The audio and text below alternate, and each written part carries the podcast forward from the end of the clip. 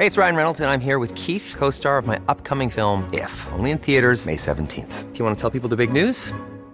All right, I'll do it. Sign up now and you'll get unlimited for $15 a month in six months of Paramount Plus Essential Plan on us. Mintmobile.com slash switch. Upfront payment of $45 equivalent to $15 per month. Unlimited over 40 gigabytes per month. Face lower speeds. Videos at 480p. Active Mint customers by 531.24 get six months of Paramount Plus Essential Plan. Auto renews after six months. Offer ends May 31st, 2024. Separate Paramount Plus registration required. Terms and conditions apply if rated PG. Heraldo Podcast. Un lugar para tus oídos.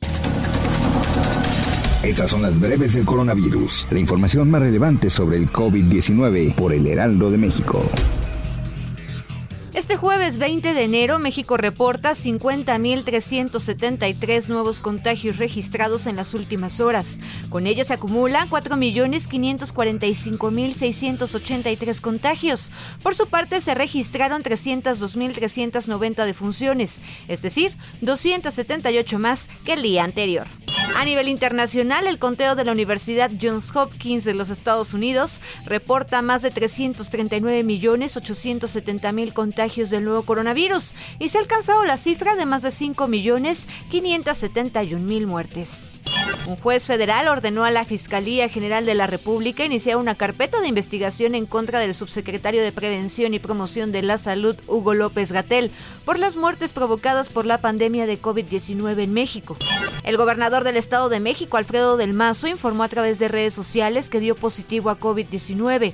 El mandatario mexiquense dijo que tiene síntomas leves, pero que espera retomar actividades pronto. Además, hizo un llamado para que la ciudadanía no baje la guardia y se siga cuidando ante el aumento de contagios en el Valle de México. El diputado federal del PT, Gerardo Fernández Noroña, se contagió por segunda ocasión de COVID-19. El legislador continúa sin el uso del cubrebocas y la noche de este miércoles estuvo cerca del director de la Comisión Federal de Electricidad, Manuel Barlet. Pese al alza de contagios y hospitalizaciones que registra Nuevo León, la autoridad mantuvo el semáforo en color amarillo. Se anunciaron reducciones de aforo en lugares como los estadios al 30%, pero el resto de los giros mantendrán un aforo del 50%, mientras que las escuelas permanecerán con las mismas medidas. Los creadores de la vacuna rusa Sputnik V reivindicaron este jueves una fuerte protección contra la variante Omicron del COVID-19, sumándose a las declaraciones similares del presidente Vladimir Putin. El Fondo Soberano ruso afirmó que su vacuna tiene un efecto neutralizador de la actividad viral dos veces superior que el de su competidora Pfizer, citando un estudio del laboratorio italiano Spallanzani en asociación con investigadores del centro Gamaleya. Una organización respaldada por Naciones Unidas anunció el jueves que ha logrado acuerdos con más de dos docenas de farmacéuticas de medicamentos genéricos para producir versiones de la píldora de Merck contra el COVID-19 para suministrarla a 105 países en vías de desarrollo. Según unas proyecciones publicadas el miércoles por los Centros para el Control y la Prevención de Enfermedades, la situación de la pandemia en Estados Unidos podría revertirse pronto. Las muertes por el virus se desplomarían hasta un 25% a principios del próximo mes. El ministro de Salud de Reino Unido ha asegurado este jueves que la variante Omicron del SARS-CoV-2 se retira y que es momento correcto de levantar las restricciones actualmente vigentes en Inglaterra.